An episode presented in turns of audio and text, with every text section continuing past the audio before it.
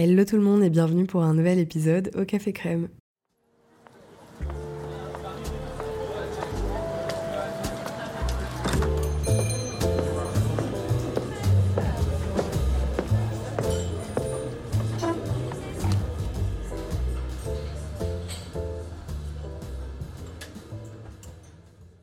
J'espère que vous allez tous bien et que vous passez un très bon début d'année. De mon côté, j'avoue que je suis contente de vous retrouver avec ce sujet parce que je ne m'exprime pas du tout dessus sur d'autres plateformes et j'ai toujours envisagé que sur le podcast ce serait l'endroit idéal. Après je savais pas quand ni comment, mais là je me suis dit c'est le moment idéal en début d'année quand on est encore tous très motivés, plein de bonne volonté, qu'on met en place des bonnes résolutions et qu'on veut évidemment toujours faire mieux.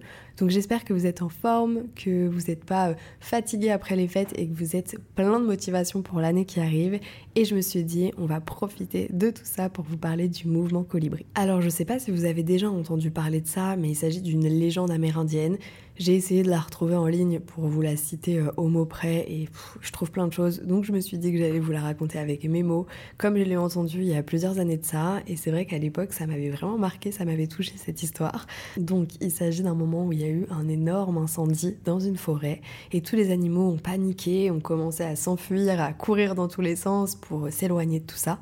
Et à un moment, il y en a un qui a remarqué qu'il y avait un tout petit colibri qui était en train de faire plein d'allers-retours entre le lac et les flammes. Il prenait deux, trois petites gouttes d'eau dans son bec, il repartait, il allait les mettre dessus comme si ça pouvait éteindre l'incendie. Évidemment, c'était ridicule, donc les autres animaux ont commencé à l'interpeller en disant Mais qu'est-ce que tu fais? Ça sert à rien.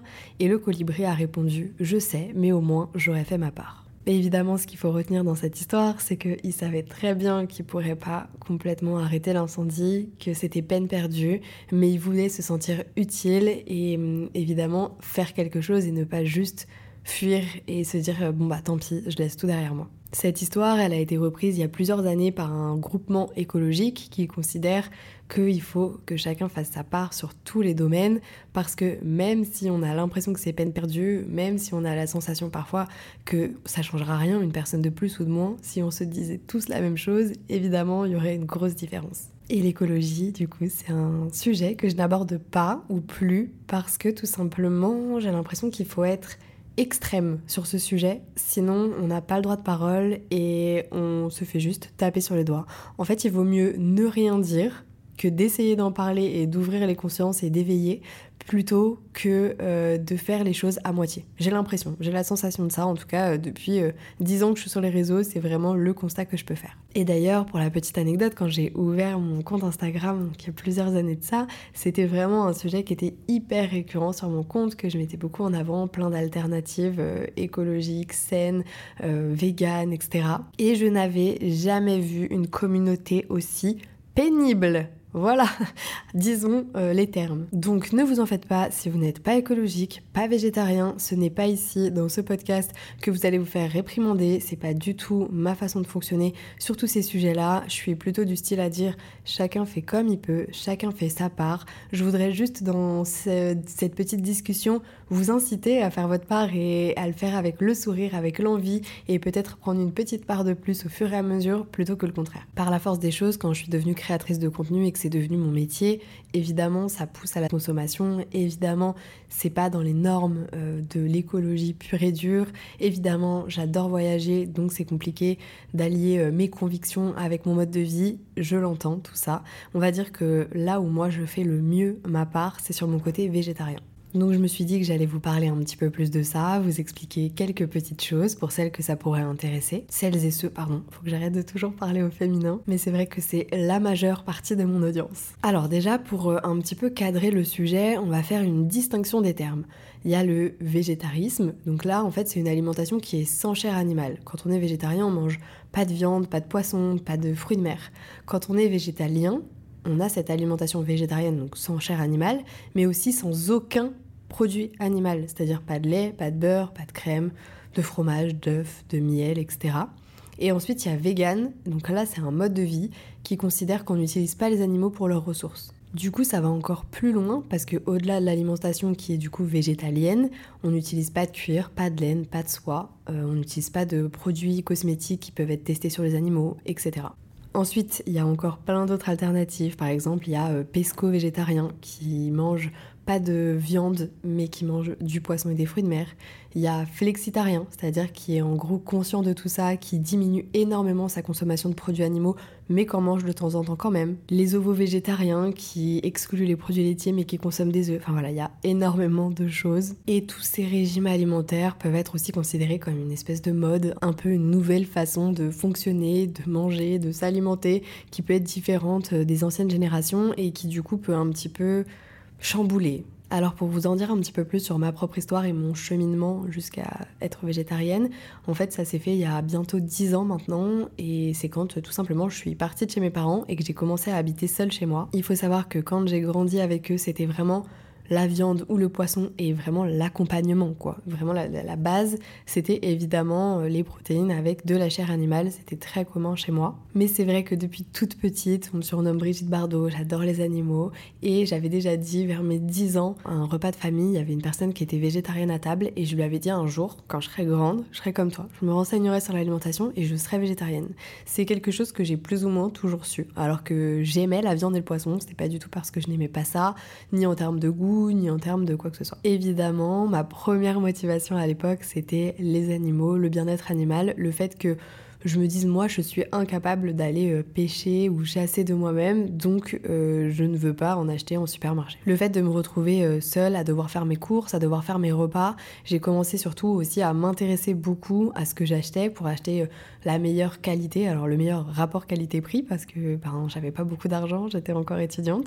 Et je me suis vite rendu compte aussi qu'aller chez le boucher, chez le poissonnier, ça pouvait être très coûteux. Donc au début, j'ai commencé par au moins réduire ma consommation pour pouvoir aller dans ces commerces de proximité, savoir ce que j'achetais, avoir un vrai tracé et avoir la sensation de manger moins mais mieux. Et que évidemment en passant par des circuits courts, ça éviterait euh, de la viande qui vient de je sais pas où, qui a pas été dans les meilleures conditions, etc. etc. À l'époque, je n'y connaissais rien et je peux vous dire que la base de mon alimentation, c'était des pâtes au pesto trois ou quatre fois par semaine. Parce que je connaissais quasiment aucun plat, donc c'était difficile de changer mes habitudes. Et puis en fait, petit à petit, plutôt que de me frustrer, ça m'a ouvert un champ des possibles qui était immense, où j'ai commencé à m'intéresser à beaucoup de choses, aux, quantités qu'il fallait manger de protéines, de glucides, euh, de lipides, et en fait comment composer de la meilleure manière possible une assiette. C'est quelque chose que je soutiens depuis des années qu'on devrait apprendre ça à l'école. C'est vraiment euh, quelque chose que j'aimerais enseigner moi à mes enfants et qui est primordial dans la vie. Et ça m'a fasciné, ça m'a ouvert euh, plein de possibilités, ça m'a appris à cuisiner, ça m'a donné envie de découvrir euh, plein de nouveaux légumes, les légumineuses aussi que je consommais très peu. J'ai commencé à m'éclater en cuisine, à faire plein de recettes et petit à petit en fait je me suis rendu compte qu'il y avait quasiment plus aucun repas qui était avec une consommation de produits animaux. Et à partir de ce moment-là, je me sentais beaucoup mieux, je ne tombais plus mal je me régalais, enfin tout allait très bien. Bon, ça a duré quelques années, ensuite je suis redevenue végétarienne seulement. Je me souviens que le plus dur c'était de réduire le fromage, j'en mangeais très peu. Et finalement, un petit peu comme le sucre, le fromage est très addictif, donc quand on l'arrête, on n'en a plus envie. C'est hyper bizarre, mais c'est vrai. Et donc du coup, c'est vrai que j'en mangeais plus du tout, ça me convenait comme ça. Sachez que la seule supplémentation qui est indispensable, c'est la vitamine B12. Et en gros, pour faire simple, c'est une vitamine qui vient des bactéries. Donc nous, on est dans une société qui est beaucoup trop aseptisée maintenant, ce qui me va très bien. Mais euh, du coup, on peut manquer de ça. Et euh, c'est important de se supplémenter. On n'en a pas besoin quand on est euh, omnivore, tout simplement parce que déjà, les animaux ne sont pas dans ces conditions hyper aseptisées. Et en plus de ça, ils sont supplémentés directement. Donc la dose est OK. Et puis c'est vrai que je vais pas vous mentir, là où c'était un petit peu problématique, c'était au restaurant parce qu'en France, on adore notre nourriture et à juste titre. Je trouve qu'effectivement, c'est une des meilleures cuisines du monde, mais c'est beaucoup cuisiné au beurre, à la crème, tout ça. Il y a énormément de fromage dès que c'est des plats végétariens. Et donc, pour des raisons de flexibilité, je suis euh, redevenue végétarienne. Et donc, la seule chose qui est en dehors de mon alimentation, c'est tout ce qui est chair animale. Bref, mon état d'esprit par rapport à tout ça, comme vous pouvez le voir, est plutôt flexible. Euh, à partir du moment où personne ne me dérange avec ce que j'ai dans mon assiette, je ne dérangerai personne avec son assiette non plus. Ça ne me gêne pas que quelqu'un mange de la viande ou autre devant moi euh, ou même chez moi. Je considère que c'est vraiment quelque chose de personnel. Après, j'ai déjà eu plusieurs fois la question si ça me gênait pas, si ça me manquait pas. Et en fait, pas du tout, tout simplement dans le sens où c'est vraiment une conviction personnelle, c'est absolument pas une intolérance, c'est pas une religion ou quoi que ce soit. Donc si j'en ai envie demain, j'en mangerai. Mais si j'en mange pas aujourd'hui, c'est parce que j'en ai vraiment pas envie parce que mon cheminement a continué, que je me suis renseignée et que au-delà de la cause animale qui avait été un peu mon premier déclic, c'est vrai qu'aujourd'hui je sais que c'est euh, une des industries les plus polluantes, que c'est aussi quelque chose qui n'est pas idéal pour la santé. Alors attention, encore une fois, loin de moi l'idée de vous faire peur et que ce podcast vous fasse des déclics dans tous les sens, pas du tout, c'est juste un fait. Maintenant, il y a plein de trucs qui sont pas bons dans la santé, genre passer notre temps sur notre téléphone, vivre entre euh, le Wi-Fi euh, constamment. Voilà, c'est pas pour autant qu'il faut arrêter. Mais c'est vrai que moi, tout ça, ça a fait sens. J'avais regardé aussi à l'époque euh, pas mal de reportages, dont certains titres que je peux vous donner, comme par exemple Cospiracy, qui est disponible sur Netflix et qui parle de toute l'industrie laitière. Donc c'est Co comme une vache, Et dans le même principe, il y a Spiracy, donc la mère, S-E-A, Spiracy. Et donc là, c'est un petit peu sur toute l'industrie de la pêche. Et celui-ci il est quand même waouh il est quand même très compliqué enfin les deux. Euh, il y avait un film aussi que j'avais regardé qui s'appelait Okja qui avait fait énormément de bruit à l'époque qui m'avait complètement traumatisé et plus récemment, on est en train de regarder Vous êtes ce que vous mangez et c'est trop intéressant puisque c'est une expérience qui a été faite sur plusieurs paires de jumeaux pour prouver un petit peu que malgré une génétique identique, les régimes alimentaires peuvent changer les choses. Alors on n'est même pas encore allé au bout et je ne sais pas quelle conclusion on aura à la fin, j'ai hâte de voir, mais je savais pas du tout en démarrant le reportage que ce serait le sujet et finalement c'est euh, deux régimes alimentaires différents pour chacun des jumeaux et on savait pas je pensais qu'il y en aurait un qui serait euh, peut-être sans sucre, l'autre plus gras ou quoi que ce soit, mais pas du tout. C'est en fait un régime complètement omnivore et on va dire classique, normal, et un régime vegan. Et donc j'ai hâte de voir la fin, il faut que je regarde ça, mais je pense savoir ce qui va se passer pour avoir déjà expérimenté dans ma vie. Et c'est vrai que là, en ayant juste repris euh, de temps en temps un petit peu de produits laitiers, d'œufs, etc., je reprends à tomber régulièrement malade. Vous l'avez entendu dans mon podcast de la semaine dernière, vous entendez que ma voix, c'est toujours pas ça. J'ai été aussi malade cet été. Enfin, vraiment, j'ai souvent des petits trucs. Alors c'est des petits rhumes, euh, des petits maux de gorge, tout ça, mais que je n'avais plus du tout quand je mangeais plus de produits animaux. Et puis c'est vrai qu'aujourd'hui, c'est quand même beaucoup plus facile de trouver euh, des alternatives, que ce soit euh, dans le commerce pour euh, faire à manger chez nous, mais aussi en restauration, parce qu'à l'époque c'était un petit peu ce qui était le plus compliqué, j'avoue. Aujourd'hui, on trouve des plats végétariens partout. Alors, chacun à son échelle. Il y en a, ça va juste être une, une, salade qui donne vraiment pas envie, et dans d'autres endroits, ça va être des très bonnes petites choses. Après, au moins, on a fait un pas en avant pour que ça puisse convenir au maximum de personnes, comme le sans gluten ou ce genre de régime un petit peu avec des intolérances. Et je trouve ça vraiment très très bien. Ce qui m'a aussi poussé à, vous en parler aujourd'hui, c'est parce qu'on en discutait avec nos voisins récemment qui font beaucoup de sport et qui ont fait un test euh, avant d'aller courir une course de 10 km récemment.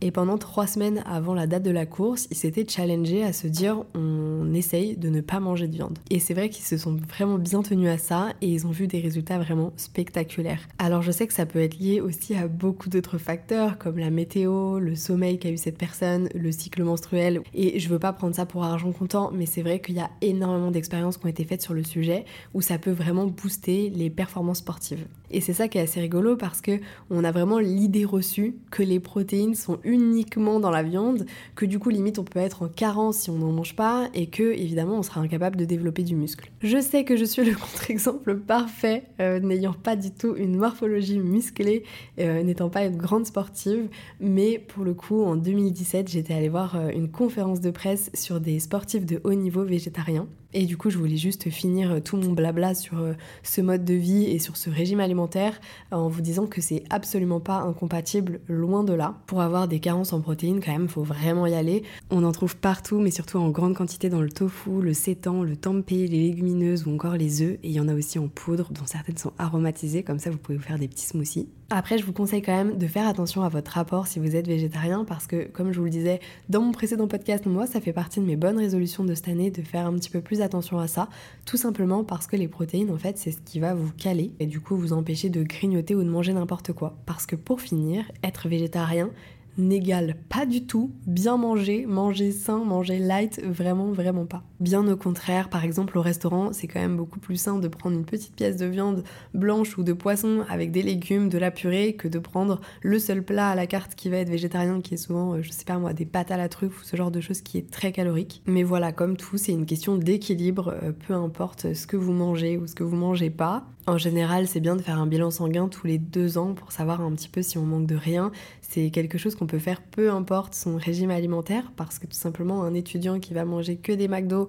on va pas lui dire attention, tu risques d'être en carence autant qu'un végétarien et pourtant c'est à mon sens bien pire. Mais en tout cas, je vous conseille de faire ça parce que ça vous permet de pas laisser traîner une carence qui peut vraiment vous fatiguer, euh, vous épuiser et qui peut être longue après à remonter à son stade normal. Aujourd'hui, on est dans une société qui est hyper intéressée par les compléments alimentaires. On a tous compris que ça avait un vrai intérêt de prendre des choses qui étaient bonnes pour le corps, ne serait-ce que pour avoir une belle peau bien hydratée ou des beaux cheveux.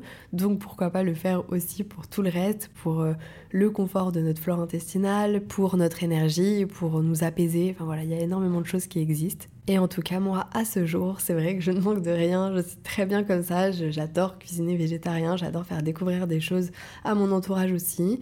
Et, euh, et, voilà, tout le monde le vit très bien. Encore une fois, chacun son assiette. Par contre, je profite à chaque fois du podcast pour me confier un petit peu plus à vous et aller un petit peu plus loin dans ce que je vous raconte. Et je me suis dit qu'il fallait absolument que je vous dise ce qui s'était passé il y a quelques années, la première fois où je suis venue à Dubaï. Alors, encore une fois, je sais très bien tout ce que représente cette ville. Et vous vous doutez bien, avec tout ce que je viens de vous raconter et toutes mes croyances internes et mes envies de bien faire à tous les plans, que moi aussi j'avais vraiment une image déplorable de cet endroit avant d'y mettre un pied. Vous vous doutez aussi que toujours aujourd'hui, je ne suis pas convaincue à 100% sur tous les aspects de la ville et que évidemment, il y a encore des choses qui me dérangent, mais que pour autant, c'est aussi un endroit qui a beaucoup à offrir. Enfin bref, il y a un podcast entier sur le sujet si ça vous intéresse.